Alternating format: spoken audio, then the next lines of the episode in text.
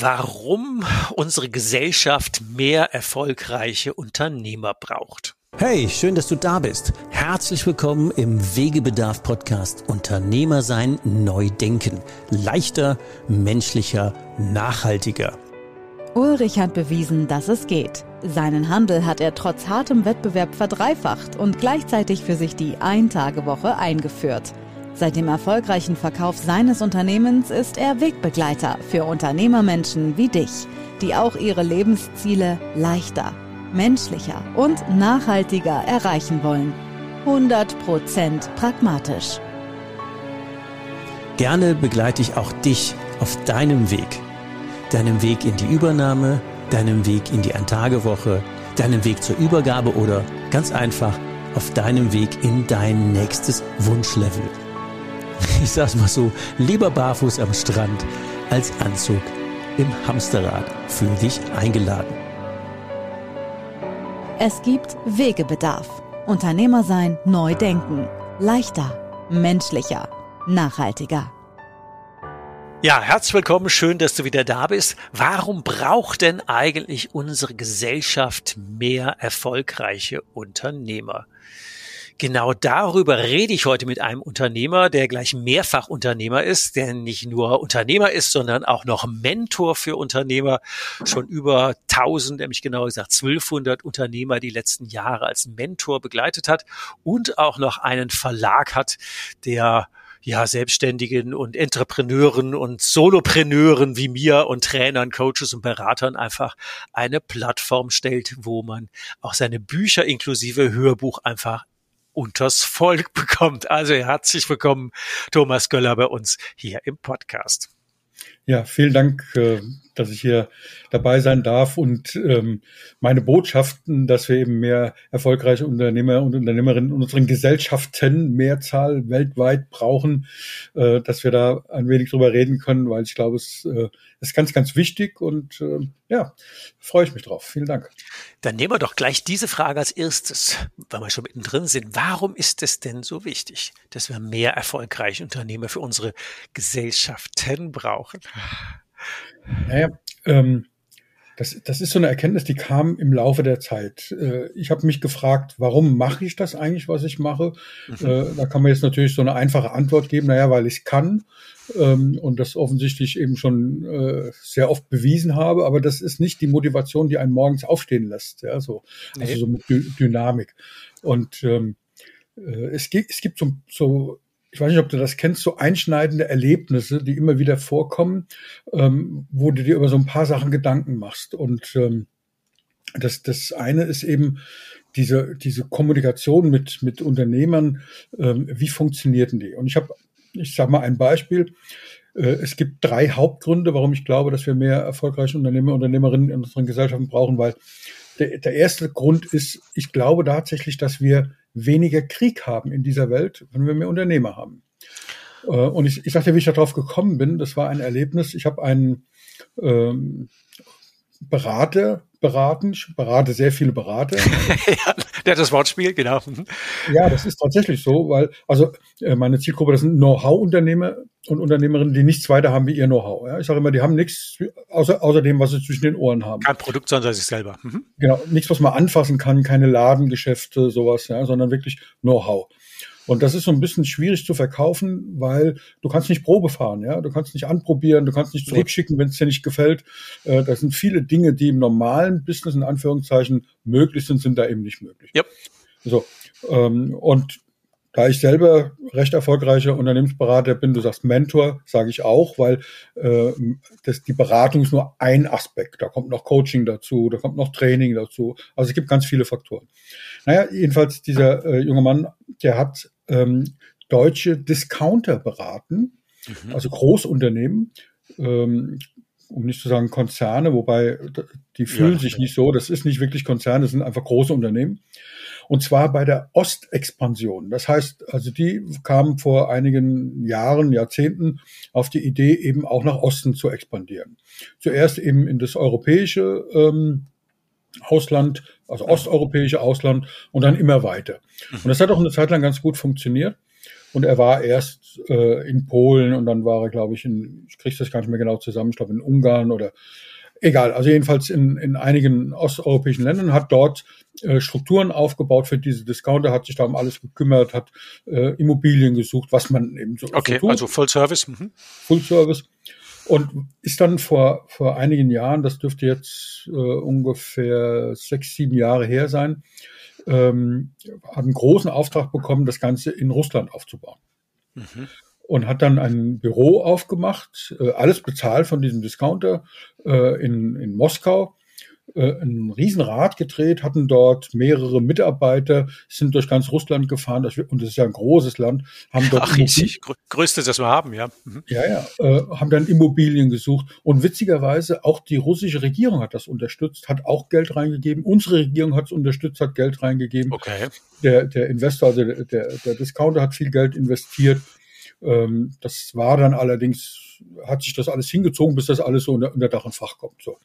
Unter Dach und Fach wäre schön gewesen, weil irgendwann kam der zurück und hat äh, gesagt, sag mal, du musst mir helfen, ich muss mich neu positionieren, ich will was anderes machen. Also schon Beratung, aber ich muss irgendwie, ich muss da raus aus diesem. Und dann habe ich gefragt, warum? Was, was, es läuft doch sehr gut, bist doch mega, hat sehr, sehr viel Geld verdient, sehr, sehr eine gut, wunderbare Reputation.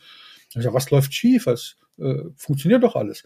Naja, sagte, das ist so frustrierend, weil die spielen da gerade Krieg.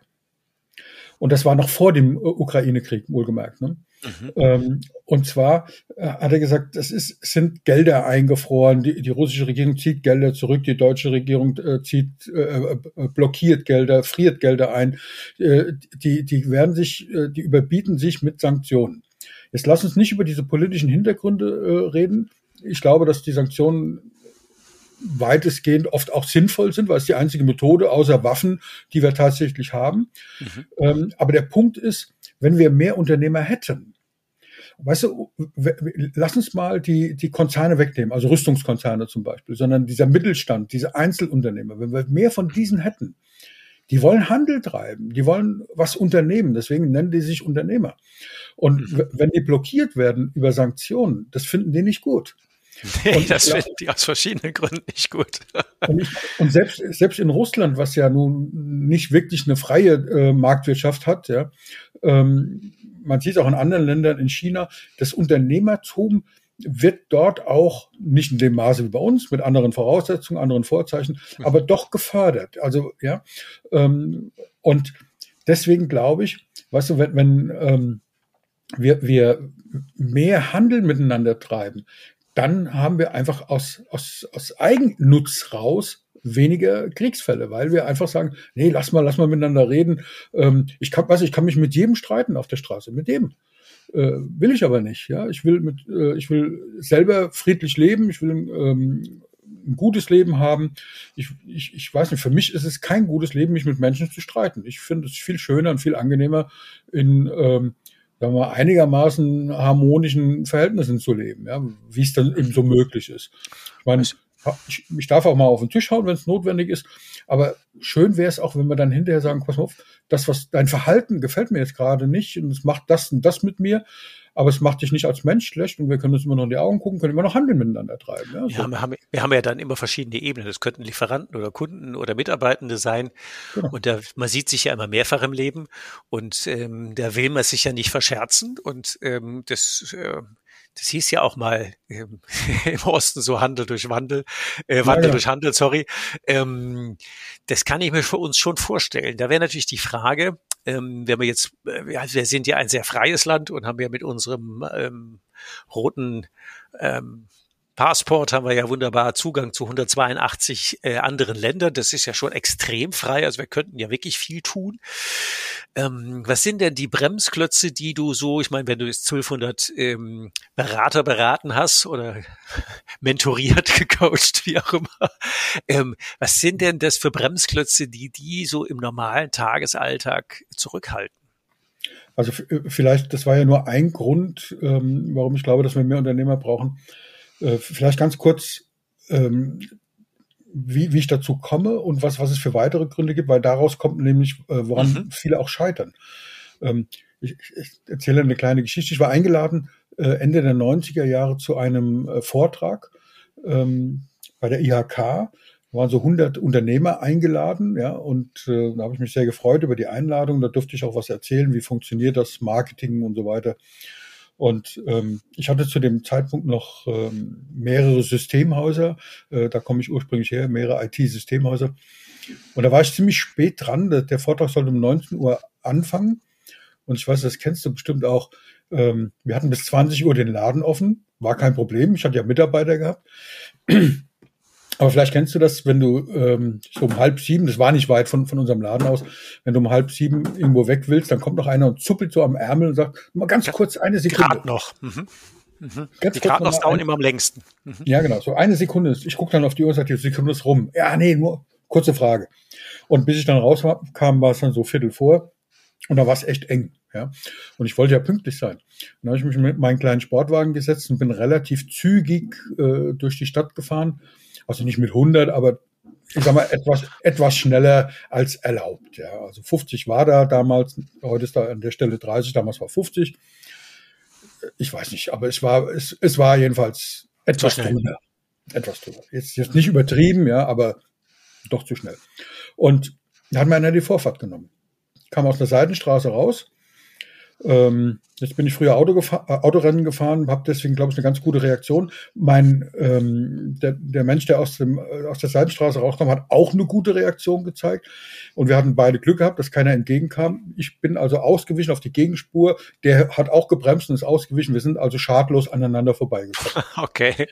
Was ich aber gemacht habe in dem Moment, ja, Adrenalinspiegel ist natürlich hoch in der Sekunde. Ja.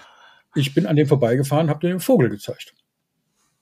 Ja, weil das war einfach äh, so ein, so ein Adrenalin-Ding und ich habe auch irgendwas gesagt, was ich jetzt hier in deinem Podcast äh, da hast nicht du schon wiederholen willst. Ja, okay, verstehe ich. Ähm, aber man kann sich denken, irgendwie, ich habe also irgendwas gesagt, ich weiß auch gar nicht mehr. Ich will es auch gar nicht mehr wissen, aber jedenfalls, so, das war die Situation. So, ich fahre also da bei der IHK, die haben wir extra einen Parkplatz freigehalten, fahre da auf den Hof und komme so zwei Minuten äh, vor sieben tatsächlich. Äh, okay, es ist knapp für sieben Uhr Vortrag beginnen, ja. Mhm. Ja, genau. Äh, und der, der IHK-Chef hält schon so eine Art Laudatio auf mich, hat mich also schon vorgestellt und dem ist sichtlich, ähm, ist sichtlich ein Stein vom Herzen gefallen, als er mich an der Seite gesehen hat, der Bühne. Und hat da ganz tolle Sachen über mich erzählt. Und ich äh, stehe dann so und höre geschmeichelt zu, was der so über mich erzählt und guckst so in, in, den, in den Raum und dann denk, oh, schön viele Leute, also waren über 100 Leute und guckst so in die erste Reihe und denkst, scheiße, den kennst du. Dann war das exakt mein beinahe Unfallgegner. Sehr gut. Weißt du, und dann gehen dir tausend Sachen durch den Kopf. Der ist deswegen so schnell gefahren, weil, weil er auch zum Vortrag wollte. Weil er pünktlich zu meinem Vortrag kommen wollte. Super. Also das, das musst du auf der Zunge zergehen lassen. Und ich, Idiot, habe dem den Vogel gezeigt. So. Das ist mir damals im Kopf rumgegangen. Ähm, und ich habe damals gedacht, hier sitzen, wenn es 100 Leute waren, ich habe sie nicht gezählt, dann sitzen 99 potenzielle Kunden von mir hier im Raum. Einen ist garantiert nicht dabei. Übrigens, kleiner, kleiner Sidekick. Heute würde ich sagen, das habe ich damals nicht gemacht. Heute würde ich auf den zugehen, würde mich entschuldigen und wahrscheinlich wäre das mein Kunde, weil wir miteinander reden. Und ja. das ist der, das ist dieser Grund, dass ich denke, weißt du, Kriege fangen an, weil sich zwei Idioten den Vogel zeigen.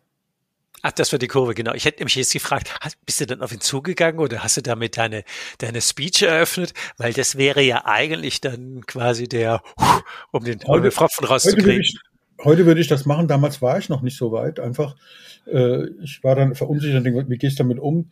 Heute würde ich proaktiv auf ihn zugehen und sagen, du pass auf, das war Adrenalin, es tut mir wirklich leid und äh, Übersprungshandlung. Ja, dann, genau, weiß mir immer noch nicht, wie er reagiert, aber ich, so hätte ich es gemacht. Damals habe ich das nicht gemacht, ja. Und, und das sind so, dann so Ideen, dass wir sagen, wir müssen, du hast ja nach, nach den Hinderungsgründen äh, gefragt, dass der, der größte Hinderungsgründe, wie kommunizieren wir miteinander? Das mhm. ist so, ähm, wie bringen wir unsere Botschaft nach draußen? Ja? Äh, wollen wir wirklich dieses Hardcore verkaufen, dieses Hard-Selling machen? Ähm, wenn, wenn was schief geht, eine Reklamation kommt oder du einem vorher den Vogel gezeigt hast, weil, der beinahe, weil er dir die Vorfahrt genommen hat, wie gehst du mit solchen Situationen um? Das, das hat mich dazu gebracht.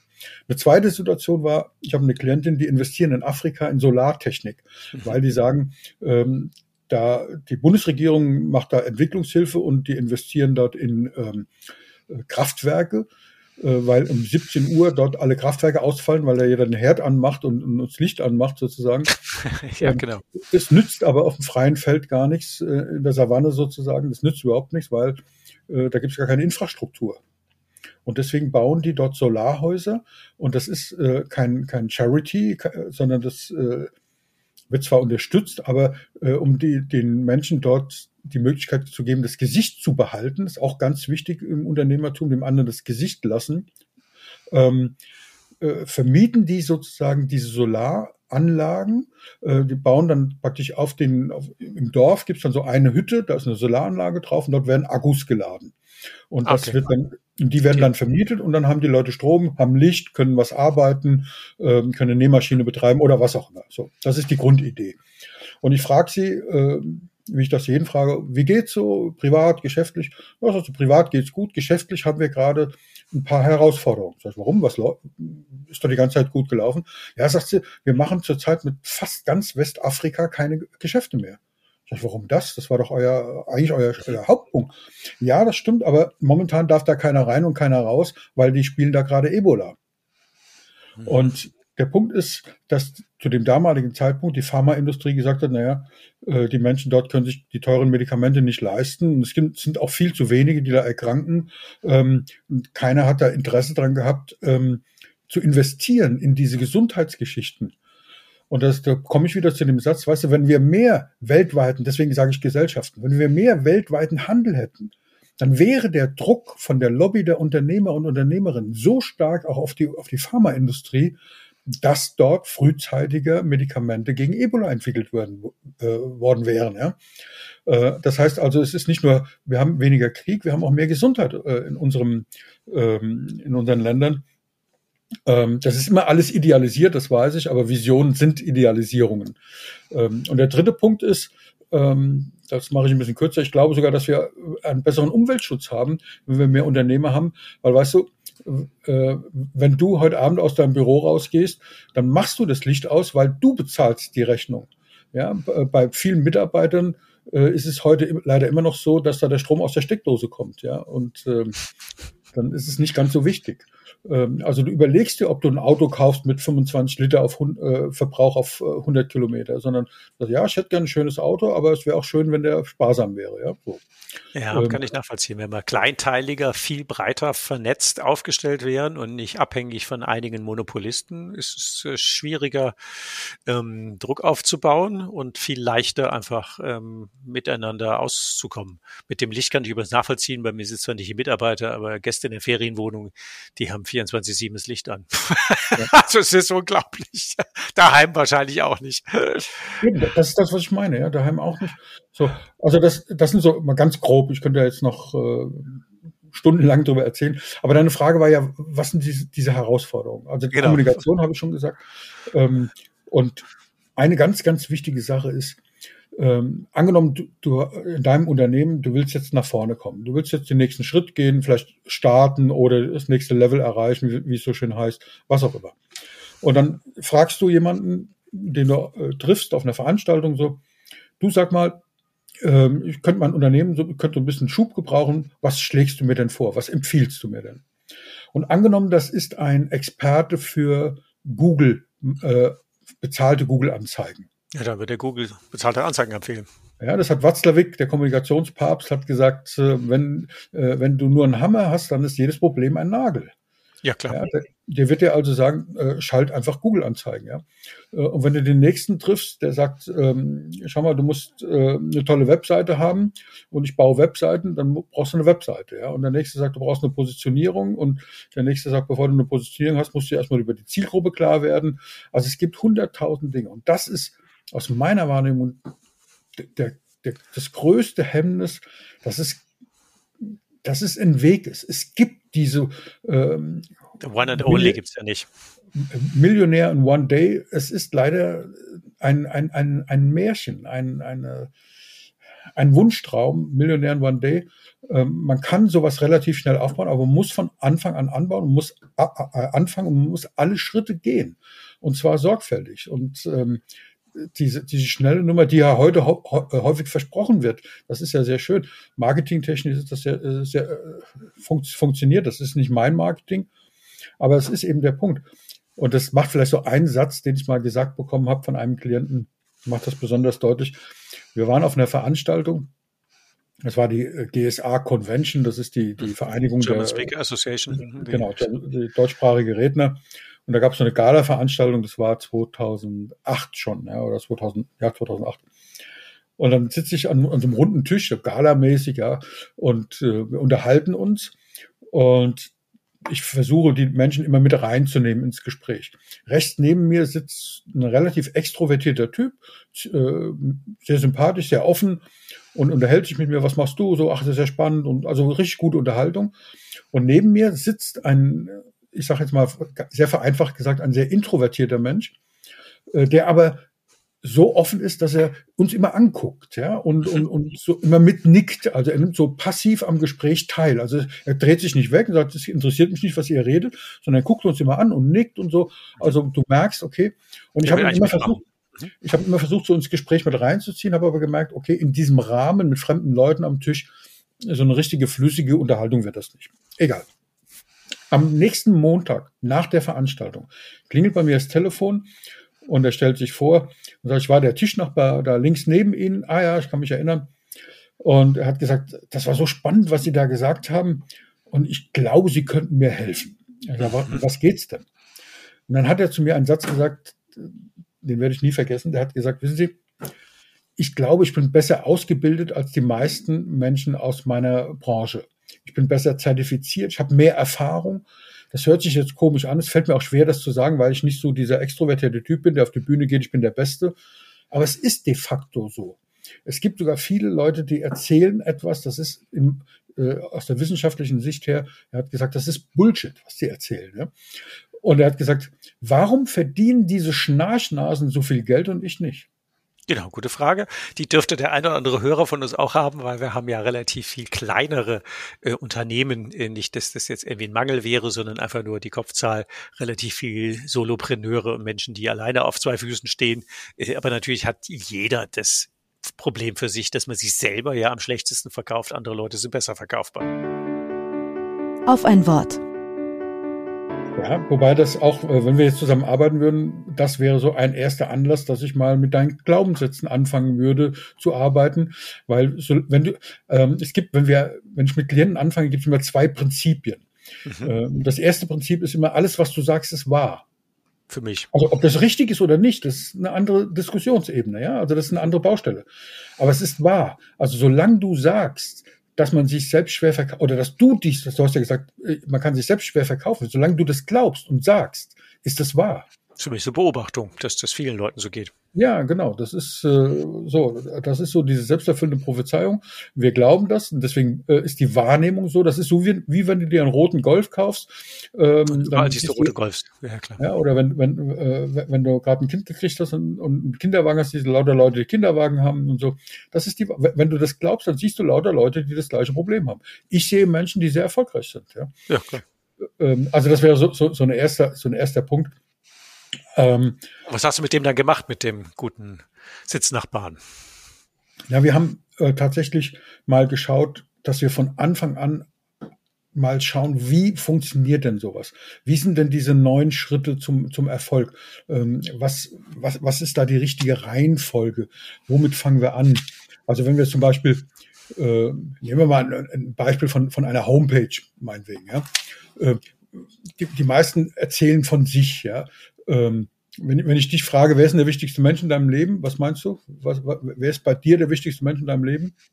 Ja, wenn wir jetzt unter uns wären, würde ich sagen, ich mir selber. Aber wenn wir jetzt im Marketing sprechen wären, würde ich sagen, natürlich meine Kunden.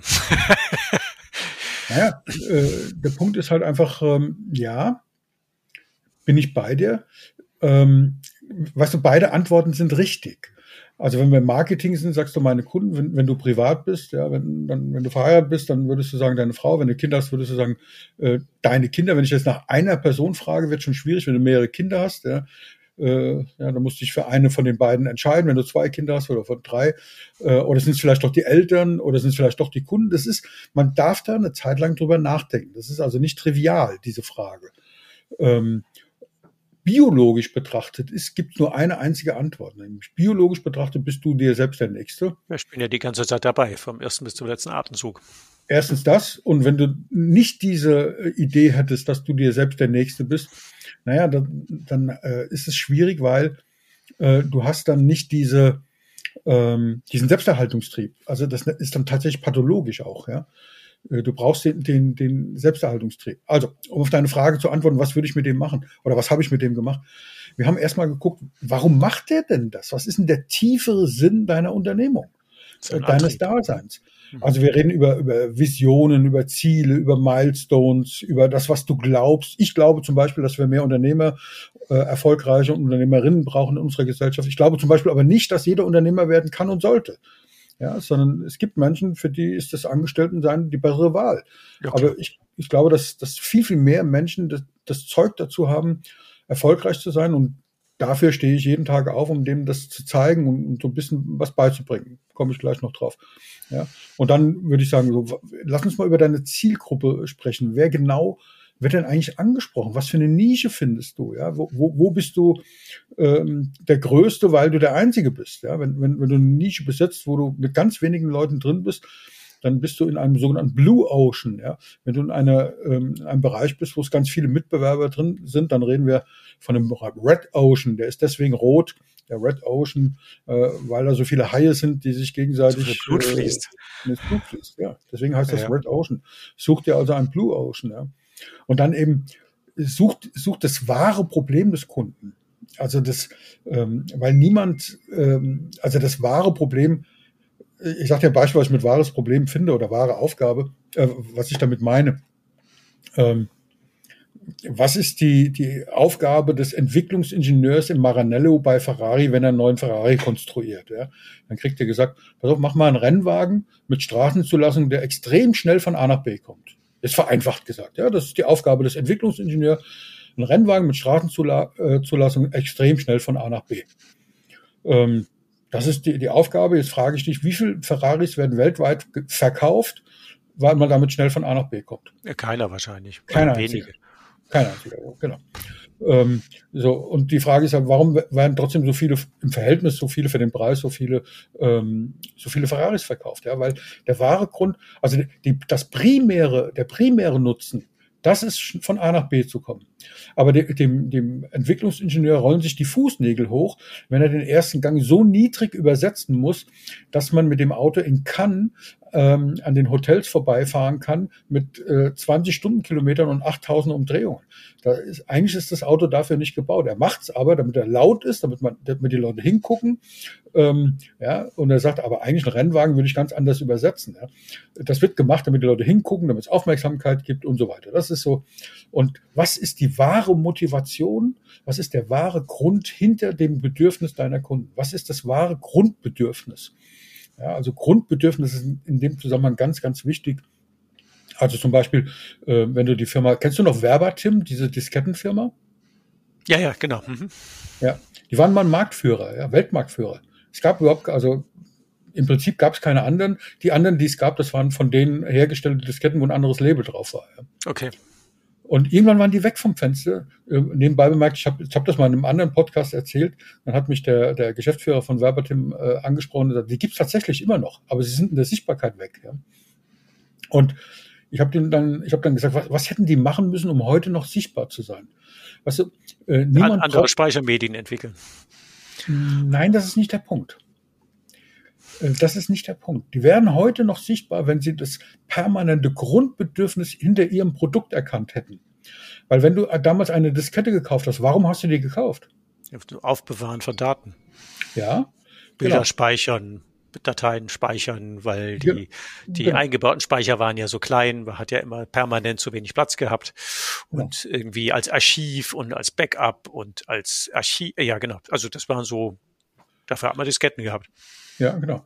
Ähm, und äh, dann gab es irgendwann die CDs und Werbertim hat sich kaputt gelacht, weil die gesagt haben, na, kann man nur einmal drauf schreiben. Und während sie noch gelacht haben, kam dann Sony und Philips mit der wiederbeschreibbaren CD. Ja, und dann gab es die DVD und dann gab es den USB-Stick äh, und heute werden die Daten in der Cloud gespeichert. Ja, so, um mal so einen kurzen Abriss der, der Geschichte zu liefern. Ähm, wenn Werbertim damals gesagt hätte, als Beispiel, was ist denn das permanente Grundbedürfnis? Dein Grundbedürfnis ist nicht, Daten zu speichern, sondern dein Grundbedürfnis ist, sichere Daten zu speichern. Die Daten auch wieder, weil sonst brauchst du sie nicht zu speichern. Du willst sie in einem Jahr auch wieder hochholen können, sonst brauchst du dir es gar nicht zu speichern. Also was willst du mit den Daten machen? Du willst, du willst sie speichern, um sie wieder zu verwenden, zu einem späteren Zeitpunkt. Also die, die, die Daten sind besonders lange lesbar. Die sind besonders sicher gegen Hacker, gegen was weiß ich. So, so. Wenn sich also damals Werbertim äh, auf die Fahnen geschrieben hätten, wir machen besonders sichere Speichermedien, dann hätten die die sichersten Disketten der Welt verkaufen können, waren ja eh schon Marktführer, hätten also diesen Claim etablieren können. Und wenn dann die CDs rausgekommen wären, hätten sie, hätten sie sagen können, und wir machen CDs, die sind halt sicherer und DVDs und USB-Sticks. Und heute haben wir Cloud-Lösungen. Und bei Cloud-Lösungen merkst du, wie wichtig diese, diese Thematik ist. Äh, alle reden von Cloud, aber jeder, viele, viele sagen, ah, oh, ist nicht so wirklich sicher, ich habe kein, ähm, ich habe keinen Zugriff und wer hat da noch Zugriff und dann wird das gehackt und so. Also wenn du ein Unternehmen hättest, das seit fast 30 Jahren äh, damit geworben hätte, in, in den unterschiedlichen Phasen mit allen Medien, wir machen die sichersten Medien, hier sind deine Daten sicher dann wären die heute noch da. So einfach ist das. Ja. Also das sind so mal als, äh, mal als Beispiele. Es geht noch viel weiter, diese Geschichte. Ich habe es ja vorhin gesagt, Schritt für Schritt für Schritt wenn du noch mehr Beispiele hören willst oder noch mehr Schritte gerne, aber ähm, ein bisschen auf die Uhr achten. Aber natürlich, also wenn wenn jemand das permanente Grundbedürfnis von Menschen erfüllt, ist er wahrscheinlich in dieser Nische relativ schnell marktführend. Ja. Das würde zumindest auch der Herr der Herr Wolfgang Mewis gesagt haben mit seiner EKS-Strategie und seinen sechs Schritten. Das wäre ja dann die ähm, die, die, die siebte Phase, das ist, was ist das permanente Grundbedürfnis, so wie Autos wird es vielleicht irgendwann nicht mehr geben, aber das Bedürfnis nach Mobilität, nach unterwegs sein, nach ich will von A nach B, in welchem Medium auch immer, aber Autos ist dann vielleicht irgendwann mal, wie sagte Kaiser Wilhelm, eine vorübergehende Erscheinung. Ja. das kann ja. sein. Äh, ähm, ich weiß nicht, ob äh, ich, ich, ich habe noch das große Vergnügen gehabt, habe den noch persönlich kennengelernt. Den Herrn Mewis, ja genau. Er hat man zumindest mal, als ich den Strategiepreis 2006 gekriegt habe, da haben wir einmal die Hände geschüttelt und mal eine Viertelstunde geplauscht, aber ähm, ja. mehr also, persönlich habe ich leider nicht gehabt. Ja, wobei er, äh, sag mal, ähm, die, die äh, Dr. Kerstin Friedrich hat ja das praktisch in eine lesbare Form überhaupt gebracht, ja. weil, er, weil er völlig verpeilt ist äh, und, und also im Sinne von äh, der Professor der, der schwebten Region, der kriegt sein Wissen, was er seine genialen Ideen gar nicht auf die Straße gebracht hat. So hat er die ähm, Kerstin zu, äh, zu komplex, ja genau. Ja, mhm. ähm, das, das war also sehr faszinierend. Und der hat damals sich mega aufgeregt, weil ähm, Mercedes, also Daimler, hat damals die, diese Idee gehabt, Mobilität, ja, und hat diese Idee aufgenommen und die haben dann alles gemacht. Die haben dann in Raumfahrt äh, investiert, in, in Flugzeuge investiert, die haben andere äh, Unternehmen gekauft. Und mir ja, gesagt, das, ist genau. nicht damit gemeint, plötzlich in die Breite zu gehen, ja, nur weil es jetzt Mobilität äh, die, die, die, der Hintergrund ist oder das permanente Grundbedürfnis. Also der hat gesagt, es ist, gibt viele, viele Missverständnisse in dem Bereich. Ja. Ja, ja, Aber genau das ist, das ist so der Punkt. Ich bin ein großer EKS-Fan. EKS darf man so in der Richtung nicht mehr sagen. Also Engpass-konzentrierte Strategie nach Mewis darf man sagen, weil ähm, der ja, die Markenrechte waren ja ein bisschen strittig, aber wir, wir verstehen das Gleiche. Ich finde es auch immer noch grandios und zu gut Deutsch hat mir auch die EKS mehrfach im Leben den Allerwertesten gerettet, weil ja. immer dann, wenn sich lief und ich mich zurückerinnert hatte, war das einfach relativ cool. Ich habe auch in meinem Werbe euch verlegten Buch, habe ich auch einen längeren Ausflug dazu, um den Leuten zu erklären, ähm, wie ich meinen Autoteilladen verdreifacht habe und warum ich mich zum Thema Blue Ocean, warum ich immer noch der einzige Unternehmer im regionalen Bankenbereich bin, der Firmenkundenberater trainiert funktioniert tatsächlich im gesamten Dachbereich. Es gibt keinen, alle anderen sind ungelernte Banker oder Versicherungsmenschen, aber Unternehmer, die Banken trainieren, aus Unternehmersicht bin ich der Einzige. Und zum Thema Ein-Tage-Woche gibt es ja auch nicht so viele, die das ja. selber zumindest mal in ein bis zwei Firmen hingekriegt haben mit Angestellten, damals ja Mitte 20 oder jetzt auch ohne Angestellte als, ähm, als One-Man-Show. Wie muss man sich denn da umorganisieren? Da gibt's auch nicht so viele Wettbewerber, die ähm, ähm, das zumindest mal äh, live und in Farbe für sich aus hingekriegt haben. Also von daher bin ich eigentlich immer Blue Ocean und da muss man aber sehr spitz äh, im Markt sein, damit ähm, ja. er sich nicht verwässert. Also Ich will das noch auflösen, was ich dich gefragt habe, wer ist der wichtigste Mensch in deinem Leben, dass ja. es diese zwei, zwei, Geschichten gibt. Das eine ist äh, Großhirn gesteuert, also sehr langsam, man kann darüber nachdenken. Das ist das Soziale, das, ich nenne das die soziale Intelligenz. Ähm, und das andere ist die biologische Intelligenz. Die funktioniert in Nanosekunden, das nennt man Überlebenstrieb, das sind äh, Instinkte auch. Und ähm, das Schwierige an der Sache ist, wenn du mit dieser tiefen Überzeugung bist, dass du Bio, äh, sagst, mit dieser biologischen Überzeugung, du bist dir selbst der Wichtigste und das ist auch richtig so. Und dann merkst du, wie schwierig das ist auf einer Homepage musst du es umgekehrt machen, weil dein Leser, der, der Betrachter der Homepage, wenn ich den frage, wer ist biologisch gesehen, also ultra ja, schnell, dann ist natürlich er der Wichtigste. Und ja, da wir aber, da das aber nicht im, im Großhirn stattfindet, sondern sehr archaisch in, in den Urinstinkten, ist das die schwierigste Aufgabe, äh, diesen Switch, dieses zu drehen, die Kommunikation vom Ich zum Sie zu machen. Also nicht, ich schicke Ihnen heute das Angebot, sondern Sie, erhalten, Sie erhalten heute äh, äh das tolle Angebot. Und so. Das ist, ähm, wenn wir jetzt so langsam drüber reden, ist das sehr einfach, aber so im, im täglichen, in der täglichen Hektik ist es eine große Herausforderung. Und wenn du so Homepages siehst, dann ist es teilweise gruselig. 90 Prozent aller Homepages fangen an, herzlich willkommen, ähm, ich freue mich sehr, dass Sie auf meine Homepage gucken. Ja, so, dann bin ich schon wieder weg, weil ich denke, was geht's denn eigentlich? Ja, ja, schon vorbei, genau. Wobei, ich, äh, meine, meine Bug ist doch auch permanent immer wieder an, aber so richtig happy bin ich da andere mit. Aber das ist natürlich schon so diesen Switch. Ähm, ich nenne das übrigens immer das Lufthansa-Prinzip, weil die ja immer sagen, im, im, im un, wie heißt es, wahrscheinlichen Fall eines Druckverlusts, erst selber Maske nehmen und dann andere retten. Genau. Ähm, weil was nützt dir denn, wenn du selber kein Einkommen hast und was nützt dir das, wenn du selber keine Luft mehr hast? Dann kannst ja. du auch anderen Leuten nicht wirklich gut aus deinen Stärken helfen, weil die ja gerade in einer Schwäche bist, nämlich kein Luft hast oder keine Kohle auf dem Konto oder kein, ja. weiß ich nicht, keine PS auf der Straße im weitesten Sinne. Dieser Text, sogar, dieser Text, ist sogar gesetzlich vorgeschrieben vom Wortlaut her. Ähm, deswegen, das sage ich auch in meinen Workshops und so, da bin ich vollkommen bei dir. Und deine Frage war ja auch noch, ich möchte gerne alle Fragen, die du so. Was äh, ist das Scheitern? Da kam man ja her. Ja, ähm, haben wir ja gesagt, dass halt diese, die, diese Schritte nicht gemacht werden. Aber eine Frage äh, hattest du noch äh, gestellt, und zwar, warum den Verlag? Weißt du, wenn du meine Geschichte hörst und warum ich das mache, es gibt in der Geschichte der Menschheit Ereignisse, die haben die Menschheit massiv beeinflusst. Also da war zum Beispiel die Entdeckung des Feuers, die Nutzbarmachung des Feuers, äh, die Erfindung des Rades, das sind so, so Erfindungen. Ja. Das und, Buch. Äh, ja, genau. Äh, und zwar die, die Erfindung der Sprache, das war schon mal sehr, sehr gut, weil da Wissen weitergegeben werden konnte. Der Haken war, also Storytelling gab es schon sehr früh, da haben die Leute am Lagerfeuer gesessen mhm, und haben erzählt, und zwar um Wissen weiterzugeben, um Know-how weiterzugeben. Ja. Der Haken an der Sache war, das war auf den Umkreis des Lagerfeuers beschränkt. Wer da nicht zugehört hat, hat das Wissen nicht bekommen. Und deswegen meiner Meinung nach eine der größten, für uns wichtigsten Erfindungen in der Menschheit ist die Erfindung der Schrift. Weil äh, die ersten Tontafeln mit, mit Keilschrift drauf, da, die konnte ich, da konnte ich dieses Wissen aufschreiben konnten das in einen Rucksack tun, auf ein Kamel rauf und konnte das Wissen von A nach B transportieren, über weite, weite Strecken. Ähm, und auch über eine lange Zeit erhalten. Also wir graben heute noch die Tafeln aus und, und verstehen, wie das äh, vor 6000 Jahren gelaufen ist dort. Heute und, man macht es skalierbar.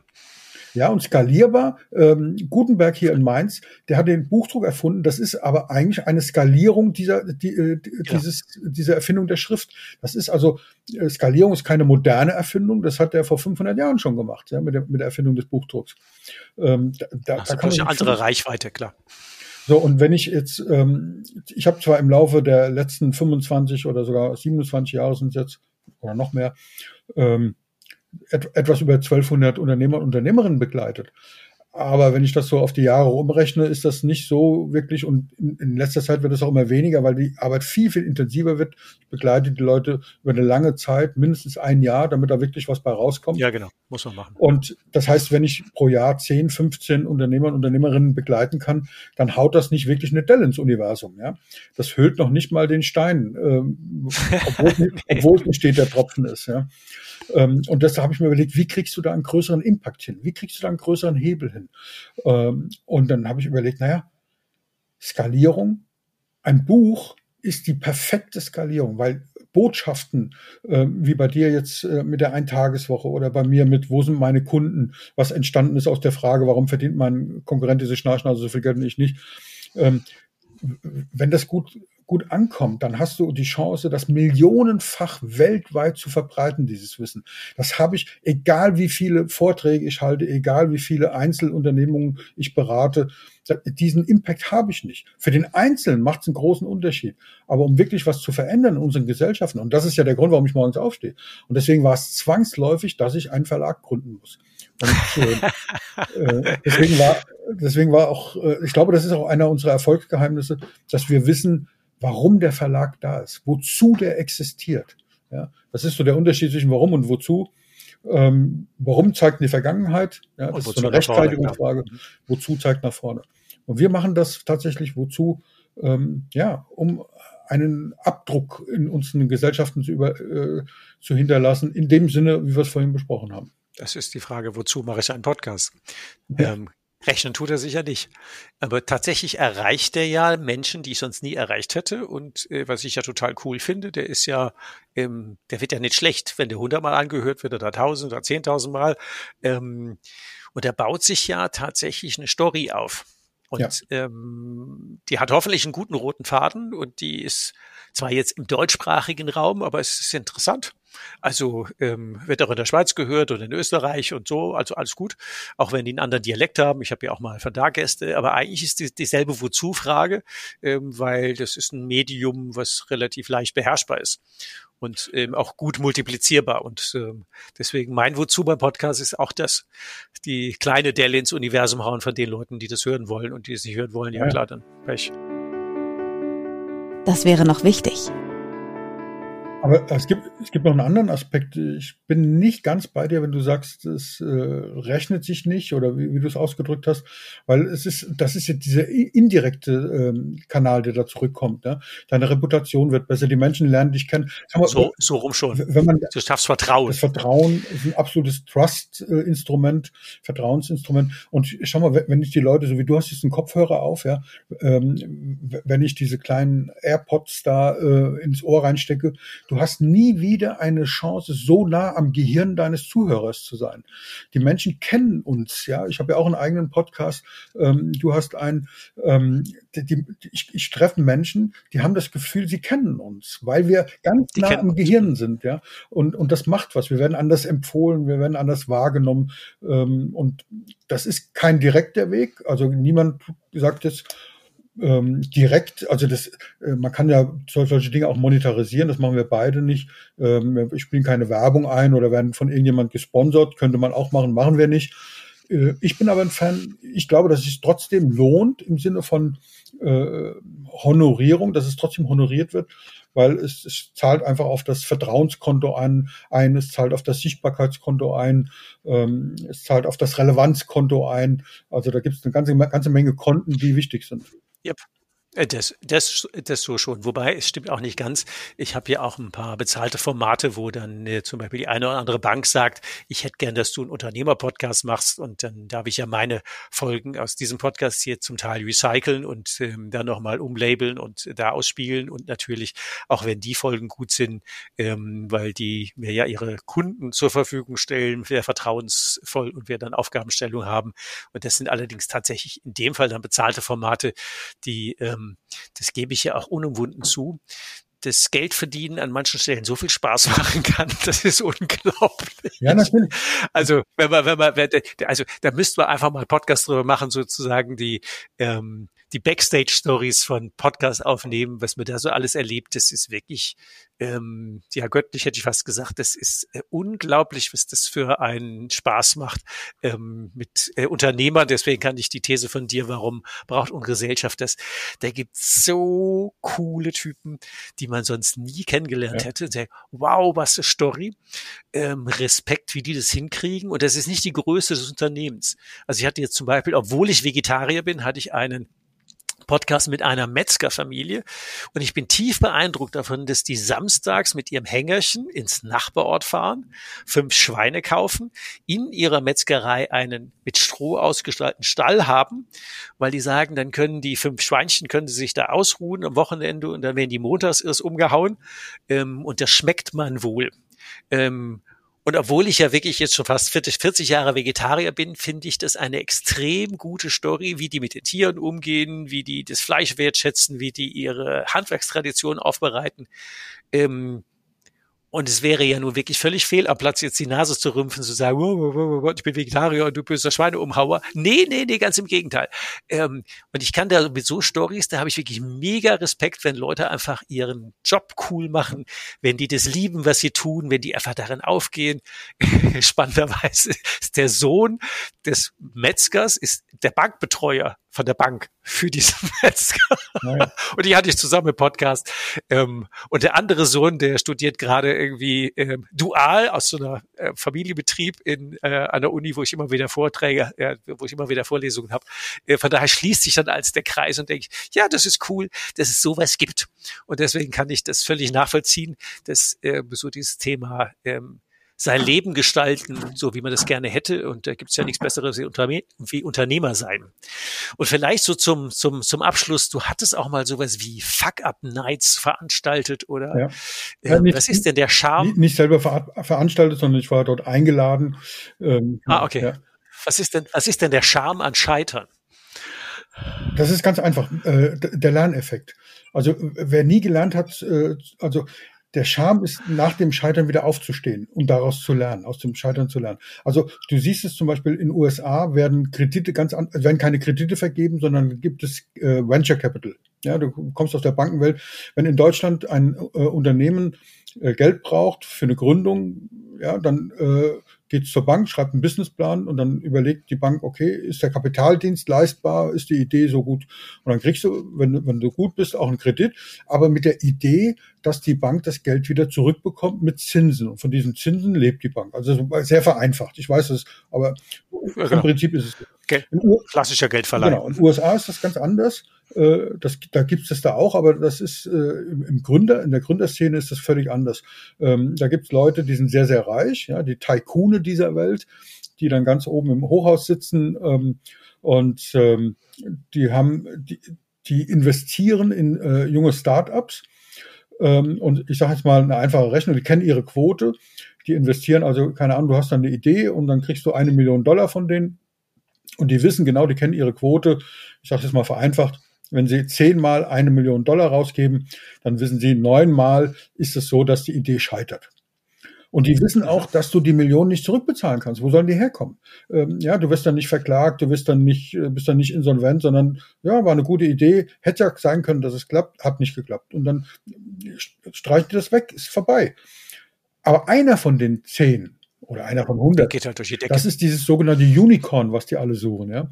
Was, ja, einer, was also innerhalb kürzester Zeit äh, dann eben die Milliarde macht. Äh, das, das suchen sie alle und die, die kennen ihre Quote. Das sind also regelmäßig immer wieder dabei Unternehmen, die weit über Durchschnitt äh, performen. Das heißt, diese neun Millionen, die sie vorhin in den Sand gesetzt haben, die sind innerhalb kürzester Zeit wieder ausgeglichen. Das ist eine andere Idee. Und die nehmen nur Leute, geben dir nur diese Million oder zehn oder hundert, wie viel auch immer äh, das Startup braucht, wenn du schon mal gescheitert bist und wieder aufgestanden wenn bist. Du weißt, ähm, wenn du weißt, wie du damit umgehst. Wenn du weißt, wie du damit umgehst, wenn du, wenn du Resilienz bewiesen hast, gibt es ganz, ganz viele äh, Begriffe, die da passen. Ähm, wenn du es geschafft hast, wieder aufzustehen, wenn du den Mut hast, ja, nach Mut kommt Übermut, muss man ein bisschen aufpassen, aber ähm, äh, ganz, ganz wichtig ist äh, dieser Mut, dieser unter, dieses, das Gehen, das Unternehmergehen, das Brennen für eine Idee, das immer wieder aufstehen. Ähm, ich, ich freue mich immer so, wenn, wenn Leute über Change-Prozesse reden, und denke, naja, wenn du es fünfmal probiert hast, dann hören wir auf damit. Ähm, und wenn du kleine Kinder betrachtest, wie oft die auf die Knie fallen, ähm, bis die dann stehen und laufen und sich keine Gedanken machen. Sie stehen immer wieder auf und machen das immer wieder. Wenn die, wenn die machen sich einfach keinen Kopf. Genau, wir machen einfach Wenn weiter. du dieses Gehen behältst und da drauf, das beobachten die Leute. Und das ist so der, der Unterschied, ja. Ähm, und deswegen ist es so wertvoll.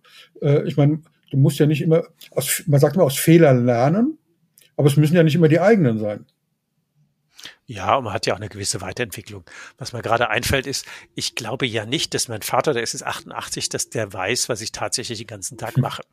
Aber der hat eine Idee davon zu sagen, was er ja faszinierend finde, wie oft ich mich im Leben schon neu erfunden hätte. und manchmal hat er so eine Idee zu sagen, ja, stimmt, eigentlich ist er ganz gut, was er macht. Und der weiß es inhaltlich tatsächlich oft nicht. Ähm, Aber so nach dem Motto, wie, der macht schon wieder was anderes, der hat doch jetzt erst sieben Jahre schon das gemacht, es macht ja schon wieder was Neues. Ähm, und das fasziniert ihn natürlich schon, zu sagen, naja, wenn das halt nicht geklappt hat, dann machen wir halt was Neues.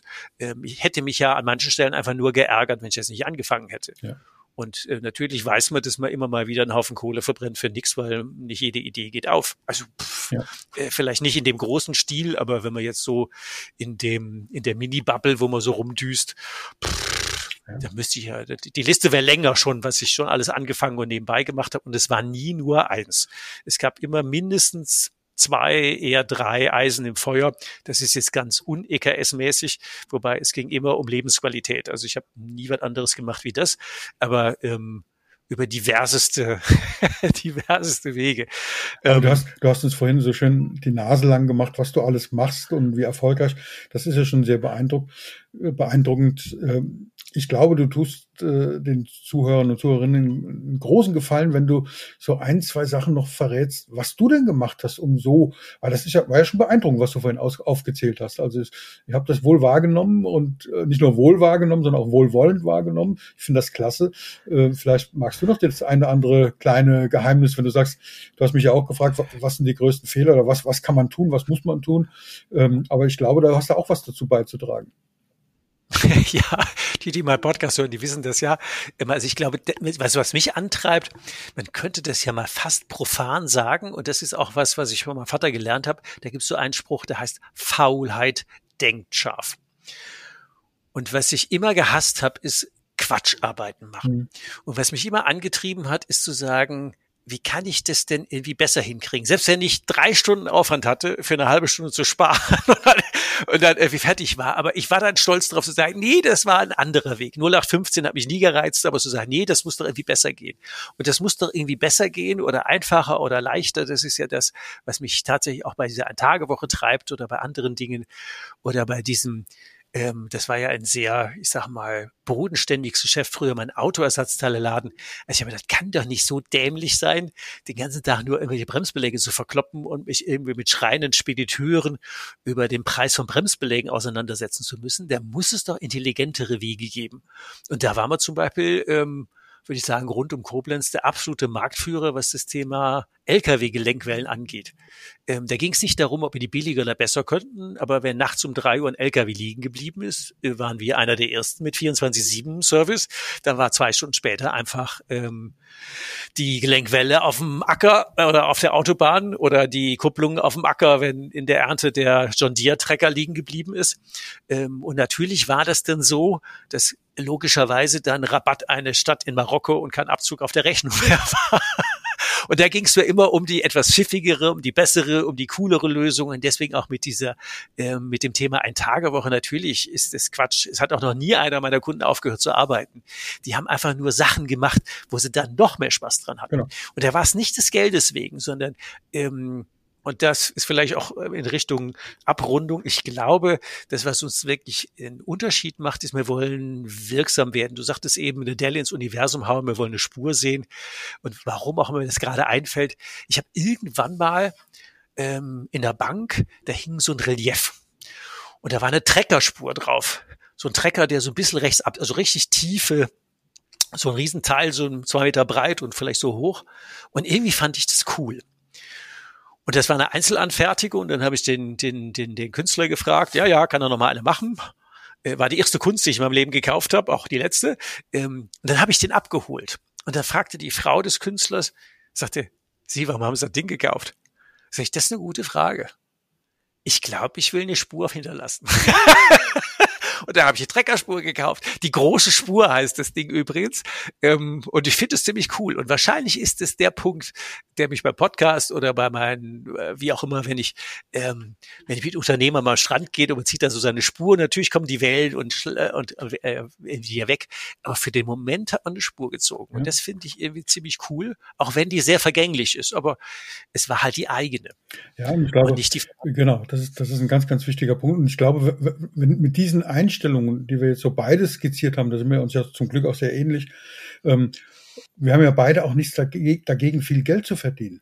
Der Punkt ist nur, ich mache das, und ich gehe mal von aus, bei dir ist es ähnlich, ich mache das nicht, um Geld zu verdienen, Nee, nee, nee, Aber, das ist zu albern. Äh, weil, weil ich glaube nämlich, dass Geldverdienen eine Folge ist, ein Ergebnis von etwas. Und wenn, wenn das, was du da machst, wenn, äh, also ein Ergebnis von etwas, wenn dieses etwas ähm, ja ein, eine gewisse Ethik hat, äh, wenn, wenn das den Menschen nützt, wenn das, wie du sagst, eine Spur hinterlässt, wenn es das weiterbringt, dann ist auch das, das, äh, äh, der Ertrag, den man dann sozusagen bekommt, das Ergebnis eben groß. Und das ist ähm, das ist bei uns beiden offensichtlich so. Das heißt, äh, Geld verdienen ist nicht der, der ursprüngliche Zweck, sondern ist eine Folge, die ich gerne nehme. Aber äh, das ist, äh, ich, ich stehe morgens auf tatsächlich, um diesen Glauben ähm, zu, zu unterstützen und sagen, wen kann ich jetzt heute, ähm, ja, wenn, wenn dein Buch bei uns im Verlag viele, viele Leute lesen und dadurch äh, nicht mehr so viel Zeit verschwenden, äh,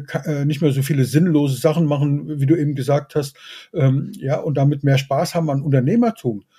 Deswegen gibt es den Verlag, weil wir da in eine Richtung äh, äh, vorstoßen. Ja. Dann haben wir beide gewonnen.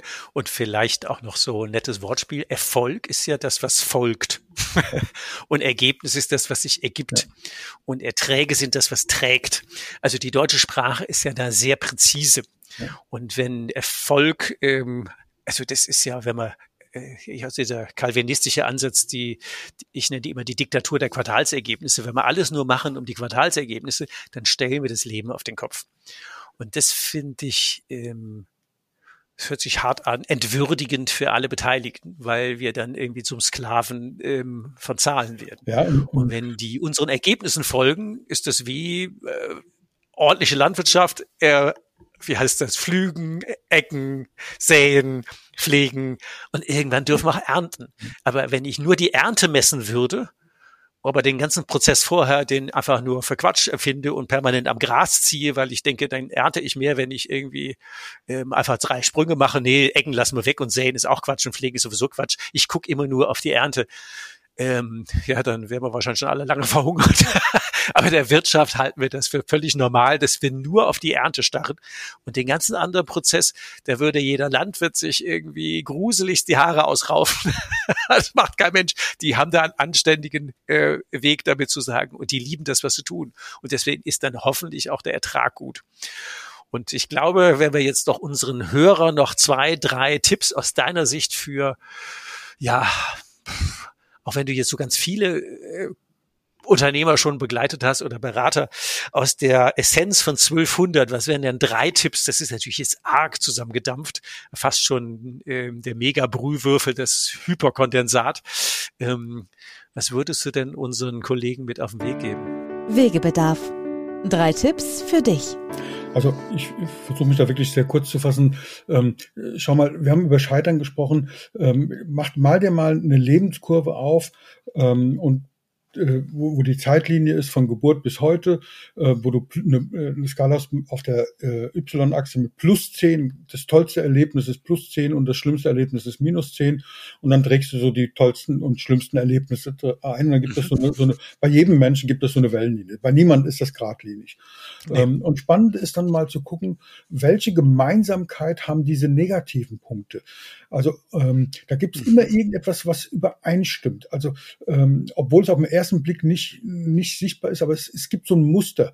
Und vor allem gibt es ein Muster, das ist viel, viel wichtiger, nämlich bei der Bewältigung. Du bist ja dann wieder rausgekommen, ja. Und dieses Muster, das ist eine deiner größten Stärken und, und aus denen kannst du ein Business bauen, ähm, weil du bewiesen hast, dass du mehrfach aus dieser Talzone äh, wieder auf ähm, das Licht der Welt okay. Guter Punkt. Ja. Mhm. Ja, ähm, das, die meisten sagen, was ist meine Stärke und gucken nur nach diesen, diesen Tops. Aber in Wirklichkeit äh, äh, bringt dich wirklich massiv vorwärts ähm, deine Fähigkeit, aus diesem Tal der Tränen rauszukommen, immer wieder. Und welches Muster findest du, welche Gemeinsamkeit? Ja. Mhm, okay, gut. Und das zweite ist eben ähm, Vertrauen niemanden, der so einfache äh, Millionaire One-Day-Lösungen verspricht. Ja. ja. Ähm, also Harry Belafonte hat mal gesagt, ähm, ich habe 30 Jahre gebraucht, bis ich über Nacht berühmt wurde. Ja, ähm, ja genau. ähm, und die eine Nacht zählt nicht, aber die 30 Jahre davor, die harte Arbeit, Blut, Tränen, genau. kennt jeder. Es ist tatsächlich, ähm, es ist komplex, es ist nicht kompliziert, es ist einfach, du musst die Schritte gehen, die zu gehen sind. Es gibt keine Abkürzung. Ja. Es ist, ähm, äh, das ist keine Rolltreppe und es gibt keine Abkürzung. Und wenn du zwei Stufen auf einmal nehmen willst, das kannst du mal machen, aber die Gefahr, dass du bei der dritten, äh, bei drei Stufen überspringen stolperst, das hast du eben auch bei, mit dem äh, Landwirtenbeispiel gebracht. Das, das ist so, das macht die Dinge, die zu tun sind, überleg dir genau, was da zu tun ist. Und der dritte Tipp, der dritte Tipp ist mein Lieblingstipp, der wichtigste, glaube ich, nämlich sei mutig. Nicht übermütig, sondern mutig. Ähm, fass dir ein Herz, ähm, geh raus, auch wenn alle sagen, das klappt doch nie. Ja, nimm die Beispiele ja. von Walt Disney, der, äh, der 160 Banken gefragt hat äh, und äh, oder ähm, der Herr Starbucks oder, war wohl ähnlich. oder Thomas Alba Edison, der, der weiß nicht, wie viele tausend Versuche der gemacht hat, bis er diesen Wolframfaden gefunden hat. Also bleib mutig. Das ist das, äh, der, das Geheimnis des Erfolgs ist der Mut. Mhm. Dann sage ich, oh, jetzt haben wir eine ganze Stunde geplauscht über das Thema, warum wir denn mehr erfolgreiche Unternehmer in unseren Gesellschaften brauchen. Und äh, ich sage ganz herzlichen Dank, Thomas. Und ähm, ja, dir, dass du wieder dran warst, euch, dass ihr wieder dabei wart. Ähm, schickt die Folge gerne an andere Unternehmer weiter, damit, naja, die auch den Mut haben, dran zu bleiben, sich nicht unterkriegen zu lassen, aus dem Scheitern einfach auch immer zu gucken, was hast du denn daraus gelernt? Also bis zum nächsten Mal und herzlichen Dank, Thomas, und herzlichen Dank, dass du wieder dabei warst. Ja, vielen Dank und liebe Grüße an die tollen Zuhörer und Zuhörerinnen, die du hast. Du hast noch mehr Wegebedarf? Was brauchst du, um dein Unternehmersein leichter, menschlicher und nachhaltiger zu gestalten? Abonniere unseren Podcast, um keine Folge mehr zu verpassen. Denke bitte an eine ehrliche Bewertung der Folge und leite den Podcast gerne an andere Unternehmermenschen weiter, damit sie auch von den Tipps und Ideen profitieren. Magst du mehr von Ulrich haben? Ihn live erleben? Melde dich gerne, wenn du Ulrich für dich als Coach oder Mentor gewinnen magst. Oder wenn du ihn als Speaker, Moderator oder Trainer zu deiner nächsten Veranstaltung einladen magst, um von seinen pragmatischen Out-of-the-Box-Impulsen zu profitieren. Von Unternehmer zu Unternehmer. Auf Augenhöhe. Nutze mich gerne für deinen individuellen Weg als Mentor und schließe dich gerne eine unserer Hike und Strike Jahresgruppen für Unternehmermenschen an. Du kennst ja mein Motto, lieber barfuß am Strand als Anzug im Hamsterrad.